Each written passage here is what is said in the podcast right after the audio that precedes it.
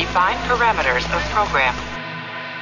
Olá, eu sou a Priscila Franco, voz da Michael Burnham, e você está ouvindo um podcast da rede Track Brasilis.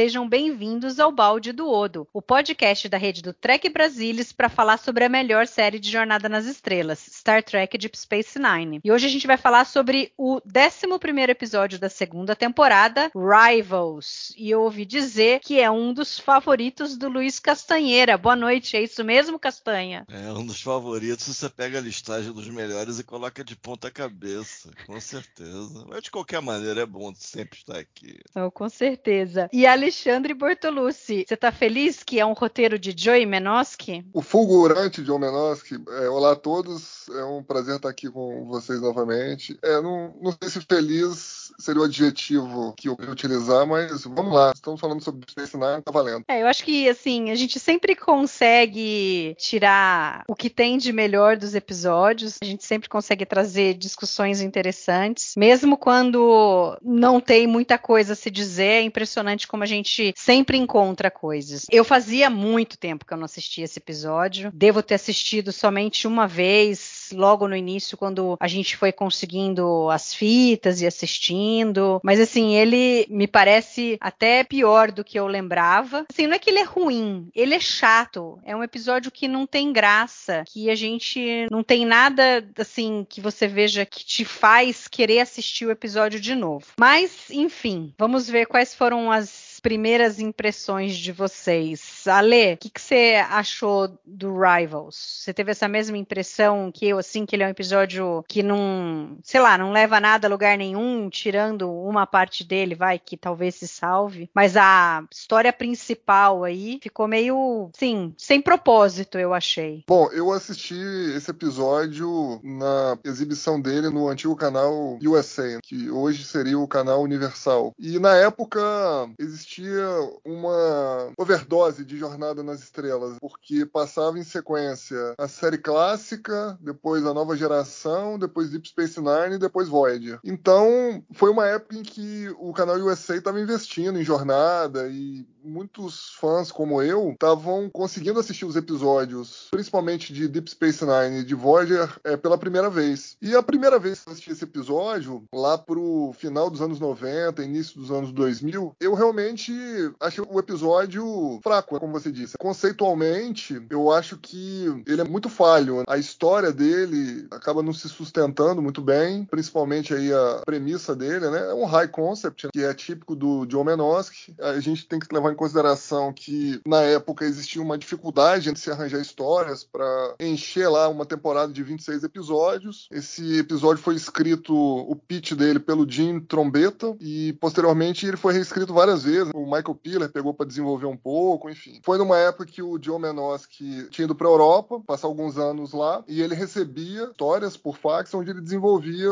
os roteiros e reenviava para a equipe de Deep Space Nine. Então, primeiro, assim, o, o conceito da história já não é muito inspirado. Eles quiseram pegar um pouco lá, enfim, o efeito borboleta, a teoria do caos, enfim. E depois você desenvolver um roteiro à distância naquela época, quase 30 anos atrás, sem muita interação com a equipe de fazendo nota, enviando por fax para depois receber, não parecia ser a maneira mais produtiva de se fazer um episódio para televisão na época. E, enfim, eu acho que ficou muito prejudicado. É... O roteiro é ruim, as atuações também não são exatamente dignas de Oscar, Emmy, que um pouco decepcionado com a atuação do ator convidado, né, o Chris Sarandon, que é um bom ator, que eu sempre gostei. Depois a gente pode falar um pouco mais sobre ele. Mas, assim, é, deixou muito a desejar e esse episódio. A gente tem alguns momentos interessantes, poucos, você pode contar nos dedos aí de uma mão, realmente, os bons momentos desse episódio. Um episódio altamente esquecível. Infelizmente, aí, a gente segue numa linha nessa temporada é, né, de um nível muito baixo. E ainda bem que a gente sabe que mais pra frente vai melhorar. Mas falando desse episódio, realmente bastante esquecível inesquecível. Esse episódio é só para os fãs da hardcore de Deep Space Nine mesmo, senão fica difícil. Castanha, e você? Você tem essa mesma impressão? Aparentemente a história do trombeta tinha a ver com física mais probabilística, alguma coisa de mecânica quântica. E esse pitch ele veio rodando, talvez desde a TNG, sem ninguém comprar. Eventualmente, acho que na, durante a primeira temporada de S9, o Michael Piller falou: não, não, eu, agora eu vejo uma história disso, eu vou comprar. E comprou, tanto que é um material antigo dentro de Space Nine. Tinham desde o começo da série, praticamente. E vão tentar fazer isso funcionar. Eu acho que no roteiro nunca foi bem resolvido exatamente o que que aquele aparelho está fazendo. Eu acho que eles vão meio enrolando,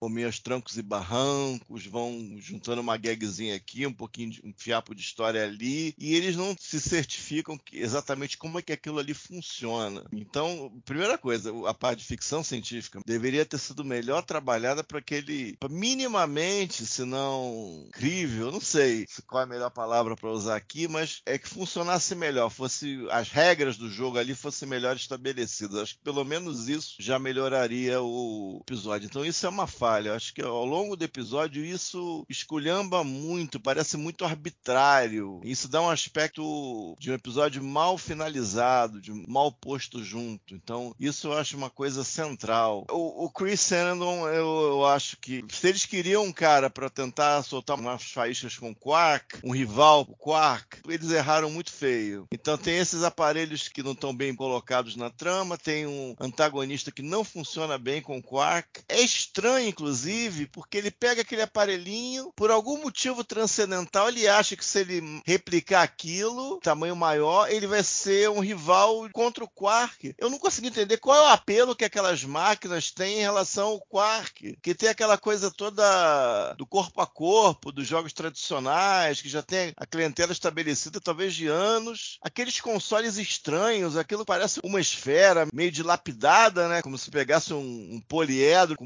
muitas faces fosse dilapidando mais. Um aspecto feio, estranho. Aí você aperta ali, acende uma luzinha, faz um barulhinho. E pelo que eu entendi, faz aquilo vez após vez, após vez, após vez. É tipo aquela máquina de fichinha que você vê as três faces para ganhar o. Esqueci o nome daquilo, inclusive. Caça-níqueis. Caça-níquel, parece um caça-níquel, aquele formato estranho, ia ter mais apelo. Porque de onde que tirou que teria mais apelo? E ele tirou isso de algum lugar? E como é que teve mais apelo realmente? O Quark ficou sem cliente. Em horas o Quark ficou sem clientes. Se aquilo manipulasse talvez as pessoas, de alguma maneira ficassem seduzidas, fossem os desejos delas. Eu não sei, eu conseguiria entender, mas eu não vejo lógica naquilo ali conseguir colocar o Quark fora de negócio, entendeu? Ou seja, a parte de ficção científica, até um high concept mesmo, a parte de regra, regra do negócio, mal feita. A inclusão dessa máquina no episódio é, é ainda mais arbitrária, entendeu? Aí muito artificial. Parece que coisas estão acontecendo porque tem que acontecer. Você não sente uma organicidade no negócio. E as coisas vão caminhando assim, entendeu? Então, digamos que a trama A, na verdade o título funciona para trama A e para trama B, se você quiser ajudar um pouco. Talvez Rivals fosse uma coisa de pessoas que se conhecessem há mais tempo. Talvez o Quark conhecesse o cara também. Eu tô tentando colocar coisas aqui que falham no episódio que poderiam torná-lo melhor. Rivals tem a ver com uma coisa, um outro Ferengue, um outro negociante, com outro tipo de abordagem para tentar colocar o Quark para fora, o jeito dele fazer negócios. Aí o concorrente chegou na estação, teria talvez uma maneira mais legal de entrar no Cisco, lembrar da chantagem original do Cisco pro Quark permanecer. Talvez seria uma história melhor, mas isso aí, infelizmente, não aconteceu. Tá? E depois a gente pode discutir melhor a história do Bashir e do O'Brien, que talvez, não vou dizer que funcione, acho que funciona, não funciona porque a história desaparece. Ela não tem clímax lógico, não tem. Não dá para defender também, mas pelo menos algumas coisas eu consigo, ah, isso, aquilo, aquilo outro, eu consigo ver germes de coisas que seriam utilizadas mais à frente no Armageddon Game daqui a alguns episódios. O que eu entendi da esfera é que, pelo menos no início, quando aquele outro cara que estava preso ali com o Martus, ele fala: Ah, porque essa esfera me trouxe muita sorte e tal, até o momento que não me trouxe mais. A impressão que eu tive é que ele devia ter essa esfera há muito tempo e que por um grande período de tempo ele teve muita sorte. Aí vai saber se essa esfera dá sorte para qualquer um que seja, tipo, digamos, o dono dela, é ou não, ou de repente para alguns ela começa a funcionar e, e, traz uma maré de sorte. E aí o, o Martus pegou e começou a ter uma certa sorte, porque daí ele bate o olho naquela bajoriana que estava indo embora, aí ele com aquele jeito dele de tentar é, sempre dar algum golpe em alguém e tal, ele consegue convencê-la a abrir o negócio com ele. Só que daí, assim, eu vejo que se ele tivesse ficado só com a esferinha ali, ele talvez tivesse muita sorte na vida dele por um bom tempo, até que chegasse uma hora que a coisa virasse. Mas aí, a hora que ele reproduziu aquelas esferas maiores, o negócio desandou muito mais rápido. Talvez ele tenha tido uma sorte muito grande, assim, de repente, num curto período de tempo, só que daí é, chegou muito mais rápido o retorno dele, de repente, cair na maré de azar. Porque pelo que eu entendi ali, que a Dax fala, tal, das coisas girando do lado contrário, obviamente que isso é tudo tecnobaboseira total, mas a gente podia pensar que, de repente, repente essa esfera de alguma forma não é que ela dá sorte para pessoa, de repente ela a gente sei lá, tem uma quantidade de sortes e azar que as pessoas têm e que aí ela meio que redistribui isso daí. E a pessoa que tá com ela e que tá ganhando toda vez que aperta ali, talvez tenha um pouco mais de sorte do que o normal. A hora que ele reproduziu aquele negócio gigante, aí de repente o negócio fugiu da escala. Por isso que a gente tinha aquele monte de gente tropeçando, ele se dando bem. Mas obviamente fica esquisito a gente pensar que seria a sorte dele que de repente todo mundo resolveu ir no bar dele e não no Quark. Diferente das pessoas terem sorte em achar um programa igual a Dax achou ou um monte de gente tropeçando. Realmente fica uma coisa assim, então, bem, bem fraca. É essa, é, que, a, que, a, sorte que ele estava tendo foi que levou o pessoal a ir para lá. É isso? É, exato. É assim, eu, eu acho que é o Caramba. que eles quiseram mostrar, entendeu? Que foi assim, é a sorte. De repente tudo começou a dar certo para ele. Só que daí eu acho que a escala daquelas esferas que ele reproduziu ali no cassino dele, né? Vamos chamar assim, como eram muito maiores, elas fizeram com que o equilíbrio ali ficasse muito desproporcional. De alguém com muita sorte todo o resto com muito azar. Até uma hora que tem que equilibrar de novo e aí ele volta meio que ao normal, entendeu? Aí todo mundo já começa a ir pro Quark, aí vale o fato do Quark realmente ser um bom dono de estabelecimento de entretenimento, entendeu? Aí eu não vejo que ele tenha tido sorte ou azar. Eu acho que daí vale a experiência, ou como o Quark é bom com isso, que ele conseguiu, assim, pegar ali, a hora que o O'Brien chega e começa a falar para ele e tal, do jogo, lá, lá, ele pega, não, vou fazer um negócio aqui, entendeu? Então, aí ele conseguiu prosperar, voltar a, a trazer o pessoal pela própria capacidade dele, não questão de sorte ou azar. Mas realmente é muito fraco, muito. Não, muito se eu, assim, negócio, assim, né? se conseguisse uma maneira, teria que ter explicado melhor algo da ciência de maneira mais coerente, coisas probabilisticamente pouco prováveis prováveis, poderia dar origem a algumas situações interessantes. Eu, eu consigo, com alguma criatividade do roteiro, poderia ter sido interessante visualmente, algumas coisas estranhas. Mas teria que ter um pouquinho mais de pesquisa, eu presumo. Não se resumir a coisas tipo sorte e azar, né? Uhum. Daquela bolotinha ser um tipo meio joguinho, meio lâmpada de Aladdin, meio, não sei, algum gênio ingrato depois que o azar vira, não sei. Mas assim, coisas é, com baixa probabilidade, de ter essa probabilidade probabilidade alterada. Talvez a coisa do O'Brien pegar a bola toda hora é uma coisa absurda, totalmente arbitrária. Mas se tivesse investido em coisas assim, coisas mais legais, obviamente, talvez tivesse algum lugar para o episódio ir. Mas do jeito que foi feito, realmente ficou muito sem foco. Tem muita razão de existir, assim. É, é, é difícil mesmo. A história inicial nem tinha o Martus. Era para ser uma história com o Quark tendo muita sorte, os outros por perto dele tendo do azar, mas aí no fim eles quiseram Mas, mas trazer ele acharia um... um dispositivo, né? Mas ele acharia um dispositivo, não É, não, não lembro agora, mas acho que sim, era alguma coisa nesse estilo. Ele que ia achar realmente alguma coisa que iria trazer muita sorte pra ele. É, ele ia achar o dispositivo nas ruínas de uma civilização antiga. Ah, tá. Ou chegaria nele, né? Nele, aham. É, sei lá, alguém daria pra ele, ou ele acharia. E o background teria lá um dispositivo de uma civilização bem antiga, que eles não sabiam exatamente muito bem o que fazia. E aí o Quark ia descobrir, né? Que o negócio dava sorte, enfim. E o que o Castanha comentou, Ale, eu achei que não deu liga ali. Se o Martus com o Quark tivesse uma interação mais interessante, talvez o episódio tivesse ficado mais interessante. Mas não teve ali. Ficou uma coisa meio esquisita. Passa muito tempo do episódio, principalmente no início, focado no Martus, mas você nem liga. Ah, é o carinha ali que tá dando um golpe na tiazinha que perdeu o marido. Depois ele tá dando golpe na outra também que perdeu o marido. Então fica uma coisa meio desinteressante. Não teve química, assim, entre o Quark e o Martus. Você acha que isso daí também contribuiu para que a história ficasse desinteressante? E aproveita e comenta da questão dele ser um El Auriano. né? Se isso ajudou, atrapalhou, tanto faz que raça ele fosse. Será que eles jogaram isso daí só porque eles queriam trazer a Gainan? No fim, a Whoopi Goldberg não podia participar, não tinha agenda, e aí no fim acabou ficando isso daí, mas assim, foi meio que desperdiçado. Eu não vejo nenhuma diferença que raça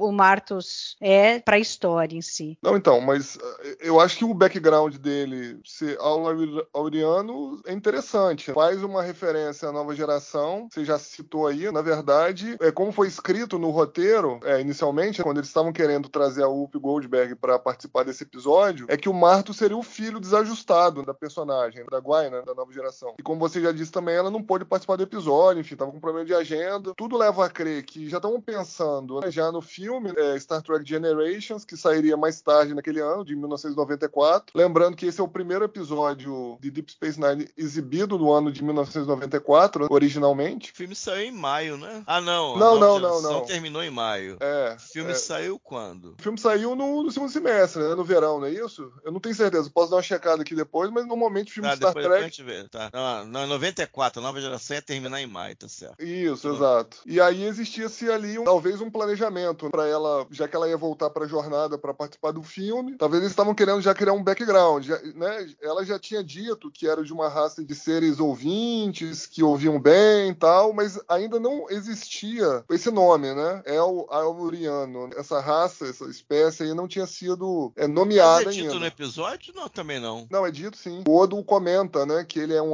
El Auriano tal, entendeu? Quando ele Tá, tá, Odo fala, tá, tudo bem. é, o, o Odo retira ele né, da mesa lá com aquela senhora, que ele acha que vai dar um golpe nela, que no final das contas é o contrário, né? Então, assim, eu acho que essa parte foi até interessante, foi legal, né? Criar um background ali, fazer uma referência que já tinha visto na nova geração. O problema, eu acho, foi ali o Chris Sarandon mesmo. Ele não conseguiu ali, com o material que ele tinha em mãos, ele não conseguiu desenvolver uma química com o Armin Shimmerman, né? Que é o personagem do Quark. E eu acho que, assim, ele tem a responsabilidade dele, porque no, no final das contas era um episódio pra ele brilhar. Mas aí, assim, é, me parece que também ali a gente teve um problema com o roteiro e com a própria direção. O negócio parece que foi meio corrido. Tem algumas referências do diretor desse episódio, né, o David Livingston, dizendo que foi super apertado, né? As gravações foram super apertadas, até mesmo as cenas foram gravadas lá na quadra de racquetball, foram super curtas ali, eles tiveram é, em torno de seis horas, né, para gravar as cenas. Então, assim, acho que não ajudou. O cronograma ser apertado não ajudou. E, e- mas, assim, o próprio é, é, Chris Sarandon, não, não- ele não foi bem. Ele já conhecia o, o Armin Shimmerman do teatro, eles já tinham contracenado juntos. Não dá pra falar que o Chris Sarandon é um ator ruim, porque ele já tinha recebido uma indicação Oscar por Um Dia de Cão, aquele filme lá com Al Uhum. Pacino, lá de 1975, que ganhou o Oscar de roteiro. Então, assim, ele fazia o papel lá do namorado do Al Pacino, que seria um,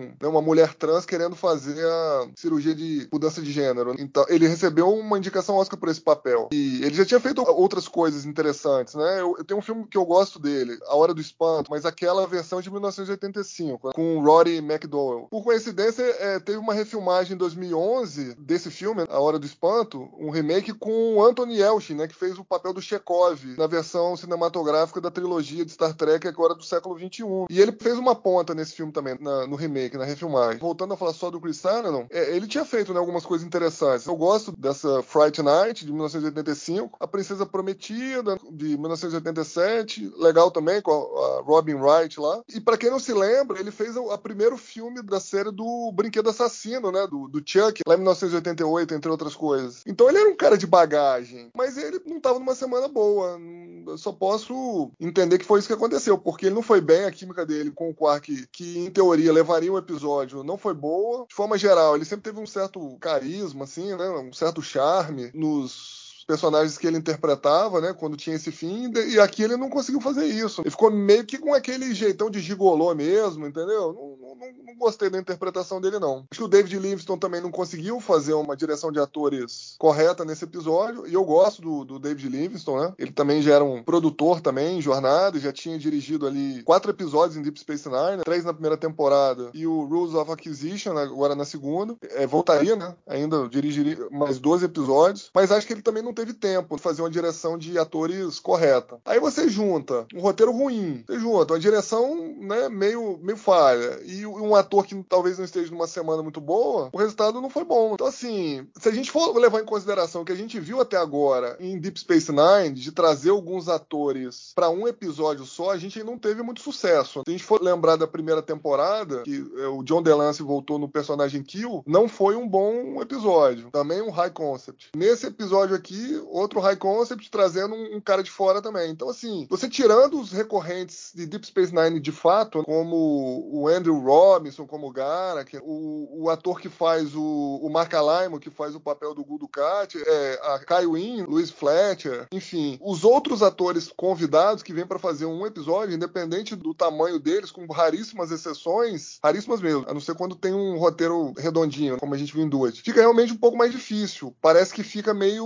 um pouco fora do tom da série. Você dá muito foco no personagem externo, vamos dizer assim, né, no convidado, e tem pouco material de fato para os personagens da série. Em Deep Space Nine, assim, raras vezes a gente viu isso funcionar de fato. Só para finalizar sobre esse assunto, eu acho que realmente a performance aí do Chris Sarandon deixou muito a desejar. E assim, foi decepcionante, porque ele era um ator realmente de peso, era um cara conhecido, já tinha ali sua trajetória em Hollywood muito bem pavimentada, muito embora a ex-esposa dele, né, a Susan Sarandon, que herdou o sobrenome dele quando eles eram casados lá nos anos 70, é, acabou fazendo mais sucesso que ele. Mas enfim, deixou muito a desejar a atuação dele. A gente esperava muito mais. E isso aí, infelizmente, acabou impactando diretamente na qualidade do episódio. Não, inclusive, eles tinham a intenção de, de repente, até trazê-lo de volta. Isso. Mas eu acho que foi tão ruim que acabaram desistindo, porque não teve uma formação de ligação do público com o personagem. Mas eu acho que você tocou no ponto principal e mais importante que talvez tenha sido o motivo. É que a história acaba girando em torno dele e você praticamente não vê os outros personagens principais de Deep Space Nine interagindo com ele, com exceção do Quark. E aí o Quark também meio que fica de coadjuvante ali. Por exemplo, diferente de Duet, em que o ator convidado fez um personagem super forte, mas ele tinha ali em contraponto o personagem da Kira. Então a história fica interessante, porque você tá falando do personagem que você vê toda semana, ele reagindo a algumas coisas que vêm de fora. Agora aqui não. Aqui você só tem o Martus ali fazendo alguma coisinha, tal, tendo sorte, blá blá blá, e você não consegue trazer a interação dele com os outros. Acho que essa é a grande falha do episódio, que talvez é, é fosse é um melhor erro, se fosse diferente. É, você parar pra pensar, é, é um erro ele, eu acho que é um erro ele encontrar o aparelho no fundo. Ou ele tinha que vir pronto, ou o Quark deveria encontrar o aparelho. Eu acho que ali dá uma desbalanceada, assim. Quando ele tá preso e ele encontra o outro prisioneiro que estrebucha e solta o aparelho na mão dele, a maldição do aparelho, seja lá qual foi, você percebe que é errado ele ter essa história, no fundo. Mas se ele já viesse pronto com alguma coisa, ou o Quark encontrasse o aparelho, talvez funcionasse um pouco melhor. É de fato que o, o, o Chris Sarandon acaba sendo uma decepção aqui. Ô, ô Luiz, a gente também pode fazer uma crítica. Hum. Como que o cara dentro da cela consegue estar tá ainda com um equipamento né, eletrônico ridículo. Ah, isso é ridículo. Aquilo ali. Isso é Uhum. ridículo, isso é ridículo. Pô, pô, o cara não é É revistado. falha não de tem- roteiro. Não é- tem um é de detector roteiro. dentro da cela. Tô entendendo que lá no século 24 deve ter algum tipo de detector, né? De equipamento eletrônico ter- emite. Star Trek não é boa com câmeras, né? Deveria ter câmeras. Censura. Ah, mas ali talvez o cara, assim, porque a gente fica pensando por que, que ele tava ali preso, entendeu? Sei lá se ele tava sem dinheiro, roubou alguma coisa, alguma comida. Ele me pareceu mais o carinha ali, o coitado que tá ali, que preferiu ir mendicando. preso. É, preferiu ir preso pra ter um lugar pra dormir e comida, entendeu? Do que um cara que tenha cometido algum Não, crime, eu, que precisasse. entendo, mas. Entendeu? Então, aí, sei lá, deixar o cara levar o que ele tinha com ele, entendeu? Mas com certeza, né? Não, não era pra ele estar com, poderia- tá com o negócio Poderia ali, ser né? uma coisa médica,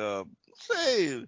Eu acho desleixo, assim, do, Uhum, roteiro. Isso é dentro da série e o cara tem um aparelho lá Sim. fazendo sabe-se lá o que, acho meio desleixo, né? O cara empacota e tal. É o seguinte, é tem essa coisa dos eularianos eles escutarem, né? Ah, aliás, voltando um pouquinho, a coisa do refugiado eulariano também, então eu acho que é a primeira vez que é falado. De fato, o eulariano fala e refugiado eulariano, eu acho que é a primeira vez, acho que é meio que uma preparação para o Generations. Mas agora, nas conversas, tem essa fama de Ah, e o- falar, né? O Generations é de. Foi, estreou em 18 de novembro de 94, nos Estados É. Unidos. tem essa fama do Lariano ser um bom ouvinte, mas dá, na primeira conversa dá a impressão que ele tem uma espécie de poder que faz ela falar, sabe? Eles forçam tanto a mão que parece que é um poder, tipo assim, nunca foi, até onde eu entendo, nunca foi assim. É aquela coisa mais na conversa, vai ouvir naturalmente, vai ter aquele poder de persuasão e tal. Mas ali não, dá a impressão que o cara tem um pode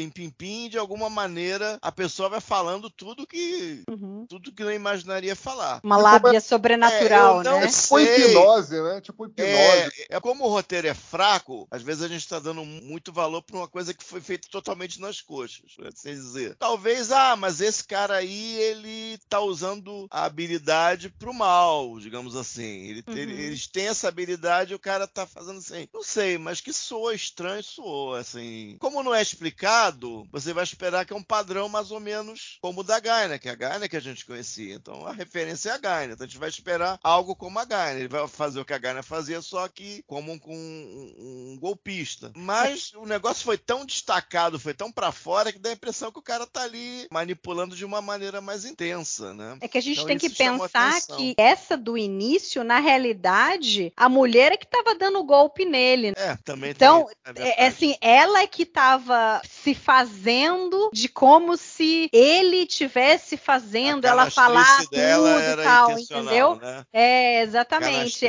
dela. de- É, então, pode então, na, ser. então, na realidade, não era ele que tinha uma puta de uma lábia. Ela que estava fazendo parecer que ele perdoa- tinha é. uma lábia. Dá pra perdoar aí- nesses termos. Mas assim, depois perdoar. ele vai e fala com a outra também. Que ele joga um charme nela lá, tal, e não sei o quê. Mas a gente vê menos. Nessa a gente vê mais. Mas parece mesmo, quando a gente vê a cena no início, que ele realmente tem algum poder sobrenatural de fazer com que a mulher fale tudo pra ele. Ou será que tinha alguma coisa na bebida dela? Não dá pra saber. Uhum. Mas aí no final, a hora que a gente vê que ela que tava dando golpe nele, assim, aí e foi outra coisa ridícula do episódio. Pô, ela dá o golpe no cara, ganhou lá os 10 mil Isix. Vai embora. O que, que ela voltou pra estação pra tentar dar um golpe no outro, sendo que ele ainda tava lá? Entendeu? Não tem sentido nenhum. Era melhor ter só um sei lá, o Odo comentar alguma coisa com ele, ou Ela o, quê? Eu não entendi. Então, ela voltou pra continuar dando o mesmo golpe. Aí ela foi tentar dar o golpe no Quark, foi presa. É, o que também não, parte eu dormi. É, então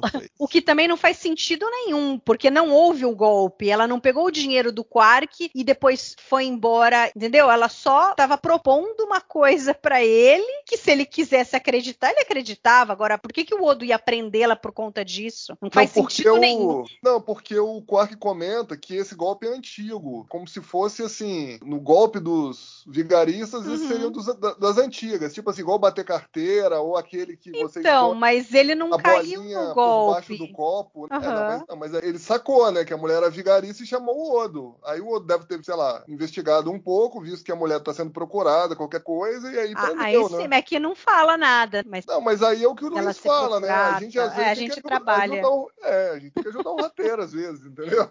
É, meu Deus, gente. É. Só por curiosidade, a, essa atriz que faz a vigarista, Kay Callan, por coincidência, eu tinha comentado que o Chris Sarandon parecia um, um gigolô no começo ali, conversando com ela, e depois, quando ele teve, enfim, né, deu o golpe lá na Bajoriana, a Kay Callan fez um papel de uma mulher que, enfim, né, usava os serviços ali do Richard Gere no filme O Gigolô Americano ali, no final dos anos 70. né? Nossa, essa foi foco. É, Kay Callan, ela era conhecida como a Marta Kent naquela série dos anos 90, Lois e Clark, né, As Aventuras do Superman. Ela era a Marta Kent, a mãe lá do, do Superman, né, do Clark. É mesmo? É, era ela. Não, e ela é uma senhorinha agora, né? Eu tava vendo, ela tem 86 anos e ela ainda continua fazendo. Ela participou de muito seriado. É. Você olha lá no MDB, ela tem uma listagem gigantesca de participações em seriados. Exato. Bom, então vamos agora na parte, digamos, boa do episódio. Eu confesso que gostei da interação do O'Brien e do Bashir, tirando aquela ginástica inicial do Bashir, que é uma coisa muito ridícula, que eles adoram, adoram fazer o Bashir passar vergonha, né? A vergonha alheia total do episódio, é essa daí, ele fazendo lá os movimentos com a mão, tal, não sei o quê, explicando pro O'Brien que ele aprendeu com um super jogador e tal. Eu Falei, ah, meu Deus do céu, pra que que precisa ter isso, gente? Não precisava ter isso, mas enfim. Ô Mari, É, só, diga. só um parênteses, senão eu vou esquecer essa parte. Cara, nessa parte aí que ele tá fazendo o aquecimento dele, que ele faz uns gestos pro O'Brien. Ele faz como se fosse mostrando o V, né, pro O'Brien. E quando você mostra o o V do jeito que ele fez ali, os dois são ascendência britânica, os dois atores, eu quero dizer, e também os personagens também. O O'Brien lá é irlandês, sei lá. Irlandês. Irlandês, né? Isso. E o Bashir é provavelmente sudanês, ou enfim, é indiano, né? Ali, até pelo sobrenome dele. E em países de ascendência inglesa, quando você faz o V, pra gente é como se fosse mostrar o dedo médio, entendeu? Então, quando, então, quando o Bashir faz isso, ele faz isso duas vezes, né? Ele faz isso quando o O'Brien vai entrar ali na quadra de racquetball. Então, quando o O'Brien entra, o Bashir tá mostrando o dedo pra ele, em forma de V, obviamente, né? Os ingleses ali estão entendendo, né? E depois, ele vai e começa a fazer os movimentos e manda duas vezes o V, assim, pro, pro O'Brien. Aham. O O'Brien faz uma cara, bicho, tipo assim, pô, o cara tá me sacaneando, né? Tipo assim, isso aqui é improviso e o cara tá me sacaneando, né? Só pra deixar registrado que, assim, com certeza foi uma sacanagemzinha ali, né, de improviso ali que o Alexander Siddig fez com o Calmini, né? Então, eu achei melhor falar logo, senão eu ia esquecer, cara. Mas, assim, ele literalmente mostrou o dedo ali pro essa três aí eu não vezes tinha ali, entendeu? ideia. Eu também não, eu também É, não. mas é, é é você fazendo o V mostrando as costas da mão. Tipo assim, igual quando a gente vai fazer, mostrar o dedo pra alguém, a gente mostra o dedo Uhum. em riste, né, pra cima, um dedo, o dedo médio, e as costas da mão, né, pra pessoa. Pros britânicos é a mesma coisa fazendo o V, em vez de mostrar o dedo médio, você mostra o indicador e o médio com as costas da mão também, entendeu? Que é diferente de mostrar o V, por exemplo, ou mostrando a palma da mão, que aí não quer dizer nada. Que aí é só o V mesmo, né? Enfim, de vitória, o que quer que seja, ou tchauzinho, Número opa, dois. Ou número dois, ou então tô aí, né? Aham. Pô, tô aí e tal. Não, mas aí quando você vira a mão, né? Aí não, aí é igual você mostrar o dedo médio. E aí o, o Alexander Siddig mostrou aí o dedo pro Colmini. Se vocês depois quiserem dar uma olhadinha nessa cena, vocês podem ver que o O'Brien tá olhando meio estranho assim, entendeu? Pra ele, assim.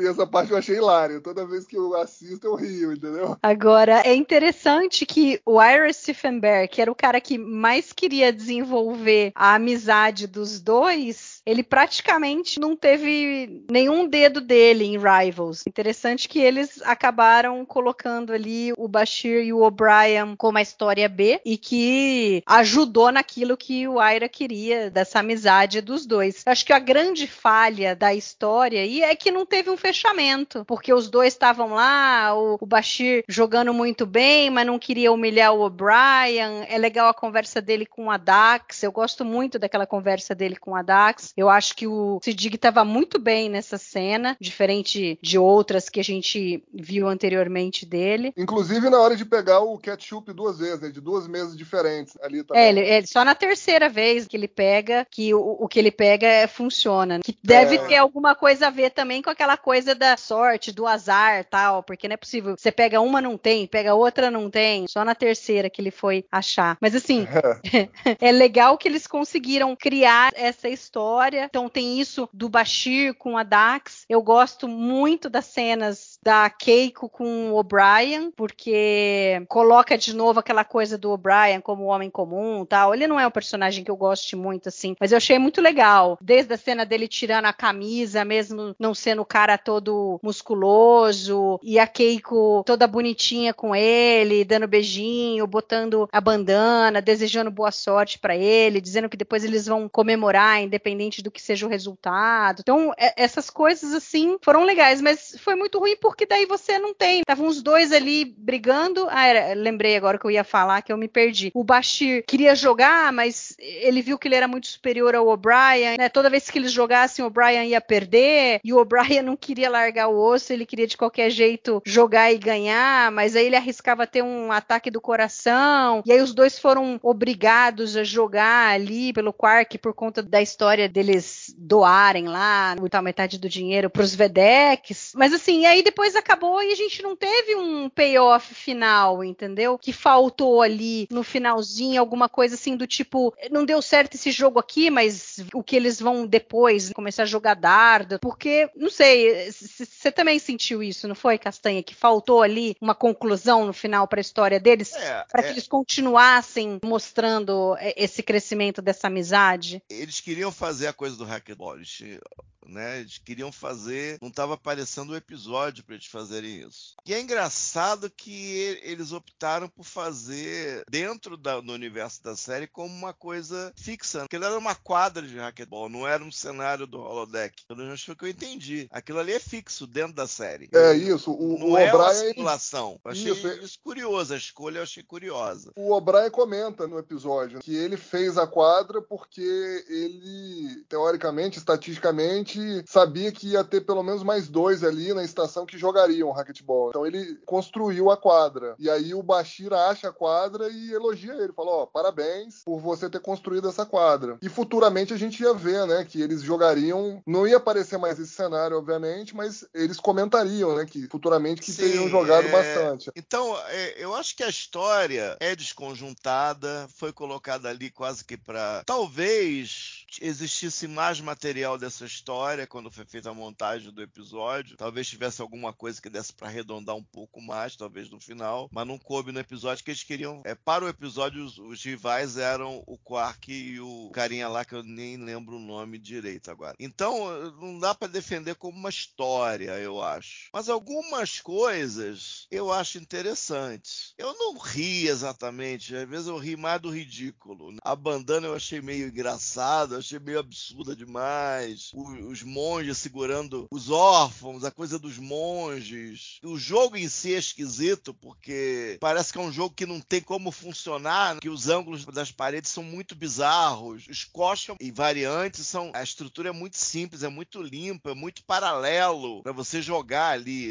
sozinho ou com dupla. Aquilo ali é uma zona total. Os né? atores falaram que foi difícil filmar, porque a bolinha nunca voltava para onde tinha que voltar a hora que eles estavam Mas não gravando. vai voltar. né? Não tinha né? como. né? Tem séries que fazem coisas tipo squash. É, é um jogo mesmo, você vê que eles estão jogando mesmo. Séries modernas que eles conseguem capturar bem isso. Mas ali eu acho que não tinha como. Mesmo jogando o orçamento da temporada ali, não tinha como fazer aquilo direito. Porque é muito ingrato que aquele cenário ali era extremamente ingrato, assim. É mais uma coisa pra eu rir do absurdo do negócio todo. Mas, então, a química deles é interessante. Realmente eles têm química. Sirigal Fadil, nessa semana, ele tava com uma energia boa, ele foi para as cenas com energia boa. Cada cena dele, pelo menos praticamente todas as cenas, ele tava com uma energia legal. A cena da Dax, a cena que ele pega aquele remedinho que seria dos monges e vai examinando, ele faz de uma maneira interessante. As vezes que ele conversa com o O'Brien é interessante. Pra gente fazer referências futuras, a coisa dele jogar tão bem, um negócio que em tese não era pra ninguém jogar bem, é meio que uma pista pra ele ter algum tipo de habilidade motora elevada também, que aquilo ali é um negócio muito bizarro, isso é interessante, além dele jogar tênis que vai aparecer mais ao longo da temporada, é legal. E com coisa bizarra, tipo a roupa do Bashir. Não sei, ele tava tão magrinho, sei lá, parece um inseto, não sei aquilo ali, é, é muito engraçado o Bashir com aquele uniforme dele, é Mas sabe bizarro.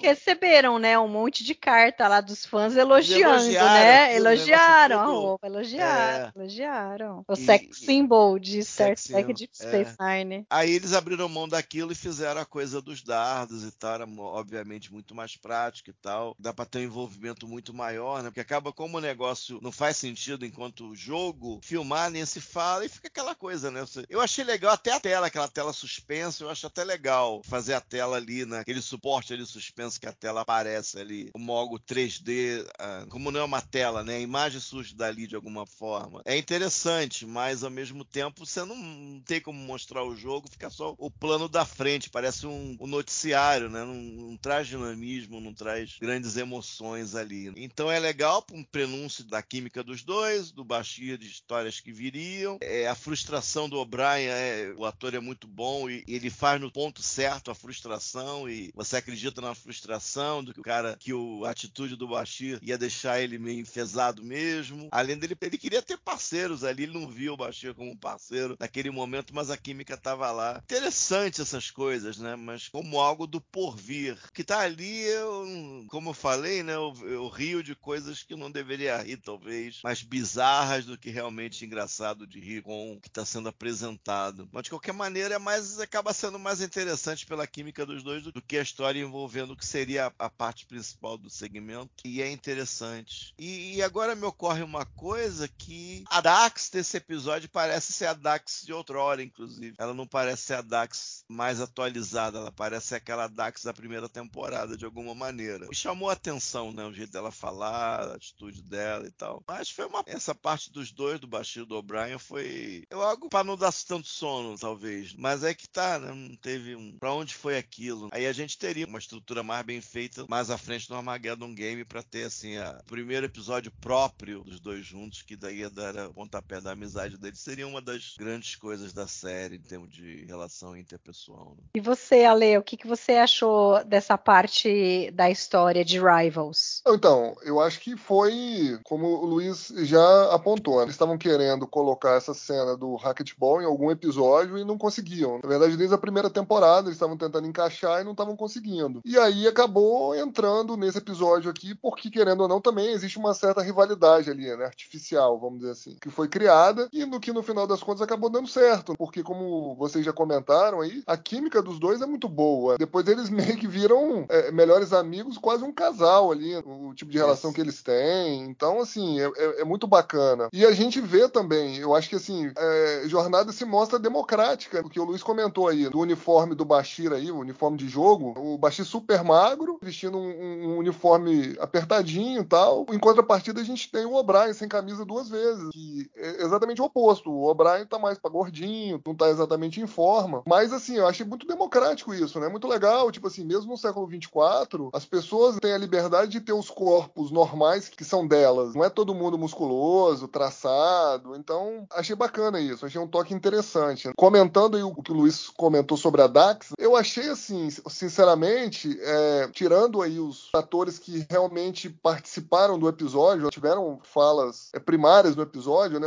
do elenco principal, tirando obviamente aí o Alexander O Cole Meany, o Armin Shimmerman, cara, o, todos os outros foram protocolares. Eu achei a Dax muito protocolar. Não achei assim que ela é, voltou para psique antiga dela não. Eu só achei que ela tava fazendo feijão com arroz ali. Gravou a cena ali, essas falas dela sem, sem muito destaque, vamos dizer assim. E concordo que poderia ter tido um desfecho ali para a história dos dois, a rivalidade, porque é um anticlímax do caramba, né? Eles estão jogando, aí percebe-se que o que tá acontecendo alguma coisa estranha, aí o O'Brien, ó, tem uma coisa estranha, eu tô acertando uns golpes aqui que nem quando eu era novo eu acertaria, né, tal. E o Bashir, é, eu também tô errando tudo, não sei o que que tá acontecendo. E aí quebra-se isso, né? E, e aí não, não se tem realmente, como a Mari comentou, o payoff, né? Olha, vamos terminar o jogo lá, vamos finalizar o episódio de repente jogando o jogo, alguma coisa Terce- desse terceiro sentido. jogo, talvez. Tomando uma cerveja no quark, entendeu? Também podia ser, também podia ser. Sentado ali no balcão, É, conversando. eu, eu acho que deveria ter o terceiro jogo. É, eu também acho, é. jogar ou poderiam já estar saindo do terceiro. Isso, isso. Eu acho que seria eu, mais. Eu acho que seria legal. É, seria mais, vamos dizer assim, o payoff seria mais forte, vamos dizer assim. Eles terminando um terceiro jogo, se cumprimentando, saindo, alguma coisa desse tipo. Então, assim, ficou realmente faltando uns pedaços que a gente esperava no episódio. Mas é inegável que a química dos dois funciona muito bem. A gente veria no restante da série que talvez sejam dois personagens com uma das amizades mais fortes que tem na franquia, da franquia, como eu digo, como um todo, da série clássica até agora, das séries aí do, do século XXI. É muito forte, realmente, a amizade dos dois. De cortar o coração, bom, enfim, não vou dar spoiler aqui. E é legal também o, o que você comentou, Luiz, que a gente vê outro caquinho da faceta do Bashir, é, que a gente vai entender futuramente, porque. Não, enfim... Esse você vê uma coisa bem peculiar mesmo, assim. Sim. Chama atenção essa uhum. coisa, esse jogo aí. O negócio é tão bizarro de que ele jogar tão bem, uhum. você fica assim, caraca, que troço como, como se encaixa, né? Como se encaixa é. depois. É, e na terceira temporada a gente vai ter outras coisas também para encaixar. Mas uhum. enfim, é interessante a gente olhar isso em retrospectiva e ver que realmente, por mais que não tenha sido, vamos dizer assim, pensado nesse momento, proposital, depois do desfecho que eles arrumaram pra psique do personagem, né, as características, a caracterização do personagem, a gente vê que tem tudo a ver. É, ademais é isso, acho que não tem mais muito assim, o que acrescentar, assim, né? Até porque,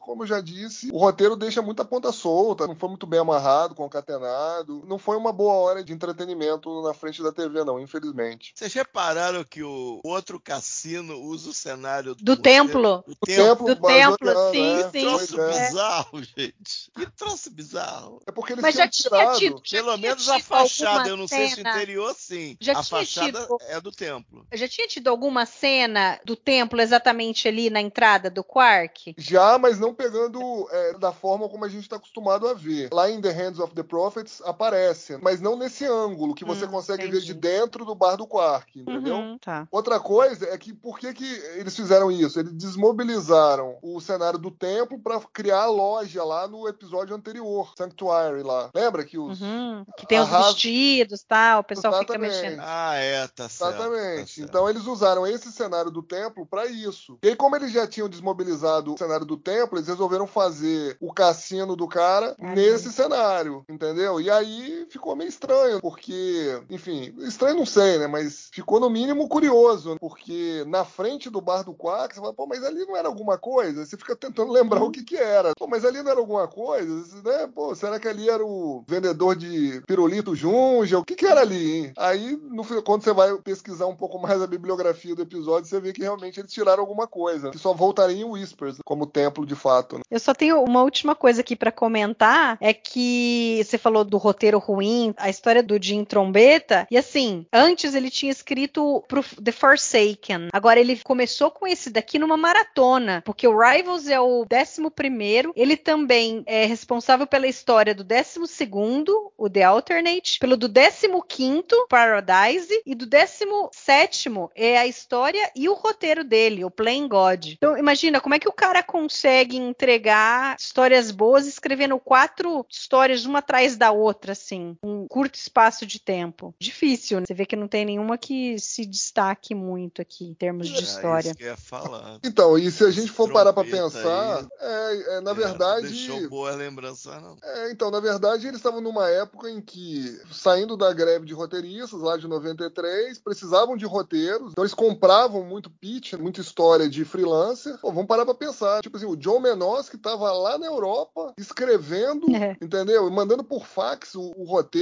de uma história que o Michael Piller já tinha reescrito, do John Trombeta. Enfim, tava meio complicado, né? Uhum. E eu acho que também tinha uma questão de ritmo também de escrita, que na época, até essa segunda temporada, parece que é, existia uma certa dificuldade em você manter uma qualidade de uma forma mais constante, mais consistente. Que depois, com a pequena mudança que teve na equipe de roteiristas, a saída de alguns nomes aí, como a gente já comentou em podcasts anteriores, aí a entrada do Ron Moore e do René Chevaria, a gente viu que as coisas começaram a caminhar de uma forma um pouco mais consistente, vamos dizer assim. Mas eu concordo com você, Mari. Realmente, você pegar um monte de pitch de um cara que, enfim, já não tinha fornecido boas ideias anteriormente, é porque realmente tinha alguma coisa estranha acontecendo. Necessidade mesmo dos caras de muito completarem, estranho. né? O Benoist que escreveu um roteiro. É, é uma coisa você receber material do cara. Vamos ver o que, que sai daqui, fazer o quê, né? Já tá comprado. Mas é outra coisa ainda mais estranha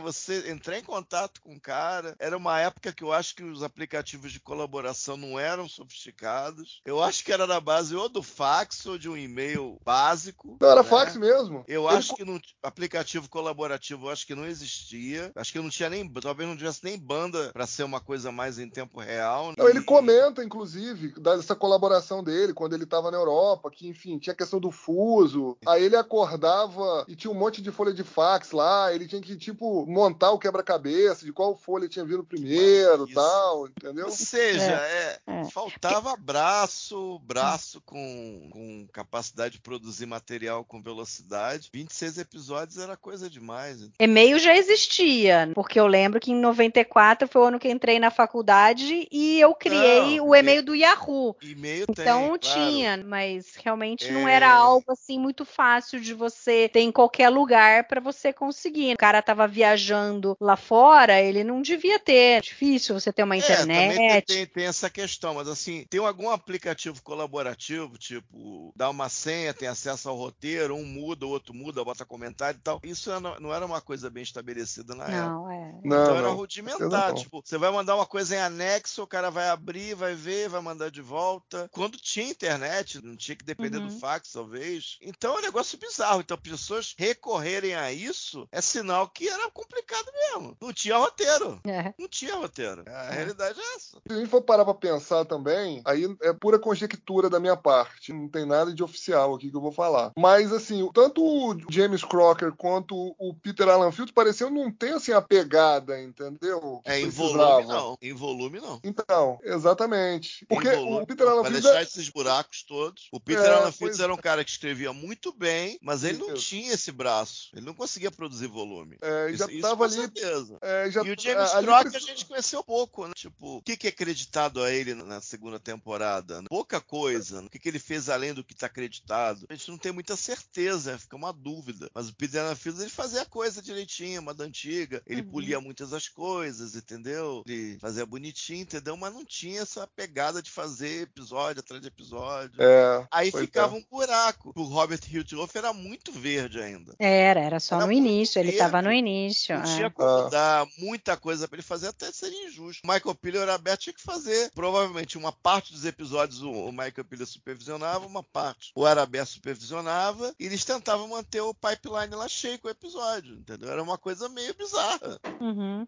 É, porque nessa- Isso, eles disseram exatamente. É, é, é meio impensável até fazer isso. Mas É. ficou de maluco. É, porque nessa temporada o Peter Alan Fields ainda tem envolvimento no Blood Oath e no crossover. Depois só É, vem a- a impressão depois na outra é que ele temporada. na boa, fazia coisa, É. fazia bem feito, mas Sim. ele não tinha esse volume de Sim. ficar retrabalhando o roteiro, de ficar retocando dos outros. Aparentemente não era o caso. Ele pegava, ah, é Uhum. meu. Ele fazia, fazia bem feito e tal. Uhum, então é. talvez isso aí. Lembrando aquela história do Alexandre que ele fazia no Columbo, ele escrevia com pseudônimo, talvez não tivesse registro de. na época do sindicato. Então talvez, apesar de ter trabalhado na TV por anos, provavelmente, não tinha tanta cancha assim para produzir mu- muitos roteiros um atrás do outro. Não, e Então, talvez que, isso se, um problema também. é, há que se considerar também Mas que que ele ele, fosse um cara que sabia escrever. Não, então, há que se considerar que ele era um bom escritor, tinha, como você disse, né? Ele era um cara sensível, tinha realmente uma visão diferenciada para fazer um roteiro, mas ele talvez não tivesse a velocidade que um programa de TV precisasse para você fazer ali, ah, vamos dizer assim, em produção de escala ali, a produção industrial praticamente. E não ajudava também, ele, ele não era exatamente um cara muito novo, né? Ele já estava ali perto dos 60, entendeu? Então, querendo ou não, o ritmo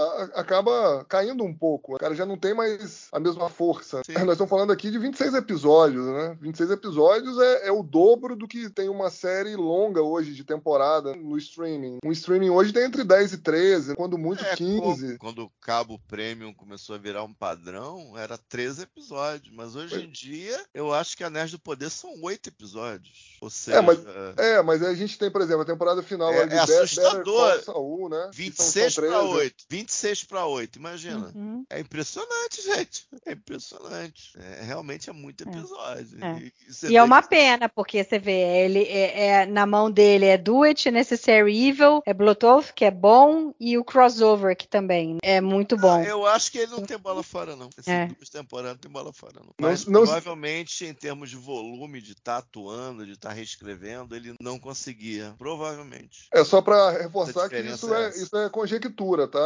A gente não. Não, é conjectura, mas pelos créditos dá essa impressão, né? Não, É, só faz pra deixar- sentido. É, o só para deixar Piller tem a registrado obrigação aí. de reescrever. O Araber também, ele era um cara que, que metia a mão na massa e tinha obrigação e experiência para reescrever muita coisa. Escrever e reescrever praticamente diretamente. Peter Allen Field não necessariamente. E os créditos dele, você percebe que são meio espaçados. E entre esses créditos espaçados tem umas zonas que você vê que o pessoal tava brigando ali para ter episódio, para ter o que produzir. Então, provavelmente a gente não tá errando muito não. Provavelmente. Tem alguma verdade nisso aí sim. Tem mais alguma coisa, Lê, que você queria falar sobre esse episódio? Acredito que não, acredito que já passou por tudo aqui que eu queria. Não, acho que não tem nenhuma outra referência cinematográfica que digna de nota. Acho que era isso mesmo. E você, Castanha? É, Eu acho que foi. Foi, foi muito sonolento. Eu dormi duas vezes. Foi terrível. Mas, mas foi. Então vamos para as notas. Ale, que nota que você dá para Rivals? Eu dou um- uma estrela e meia pelas cenas que eu gosto muito, como do Bashir mostrando o dedo pro, pro, O'Brien. Eu rio toda vez que eu vejo, mesmo já sabendo, eu não consigo não rir. Só de lembrar aqui eu já tô rindo. E tem uma outra cena ali também que eu acho interessante, como eu já comentei, né? Do O'Brien com a Keiko, o Bashir com a Dax, então vai uma e meia aí. É, historicamente, eu não dava nenhuma estrela pra esse episódio. Eu gostava menos dele, né? O Melora, quando eu revi, eu lembrei exatamente porque sempre eu detesto o Melora. Esse eu revi agora, eu não senti tanta coisa assim. É bem ruim, é bem fraco, mas eu não, eu não vou dar zero estrela, não. Vou dar uma estrela. Essas coisinhas do Bashir e do O'Brien e tal. Melhor que Melora, acredito. É, eu também vou dar uma estrela. Também concordo que ele seja melhor que Melora, mas também não consigo dar muito mais para ele não. Se tivesse um fim mais decente ali para a história do Bashir e do O'Brien, um fechamento bacana, eu acho que o episódio teria ganhado mais. Mas Eu acho que se fosse a história deles, o Aham. episódio inteiro, talvez fosse um episódio barato e fosse interessante, porque a química Sim. deles é tão boa, provavelmente Teria sido daria mais certo. interessante. É. E aí, focado mais no que você falou, na coisa mais elaborada, me- melhor descrita do que seria esse dispositivo de dar sorte, dar azar tal. Ter um background mais de uma ficção científica, não só uma coisa meio mística, sei lá o que, esquisita. É, coisa Sem meio mágica, explicação. né? É, Sei lá. é. Não, talvez até jogar isso fora e tentar fazer só com eles. Tentar Sim. juntar alguma outra coisa aí, talvez fosse melhor, porque foi foi complicado, assim. Aquelas coisinhas ali, aquelas esferas, sei lá, foram complicadas. Mas Mas muito foi. bom. É, Ale, obrigada pela participação, pela nossa conversa de hoje. Eu que agradeço ter a oportunidade de participar mais uma vez aí com os meus amigos. Até a próxima. Castanha, obrigada também pela participação, pela nossa conversa. Valeu, gente. Foi engraçado rever a roupa do Bashir, descobrir a coisa do, do Vzinho, que quer dizer dedinho. Foi legal, valeu. Espero que o pessoal tenha gostado. Muito bom, gente. Obrigada a você que ficou nos escutando até agora. E a gente volta daqui 15 dias com The Alternate. Falou!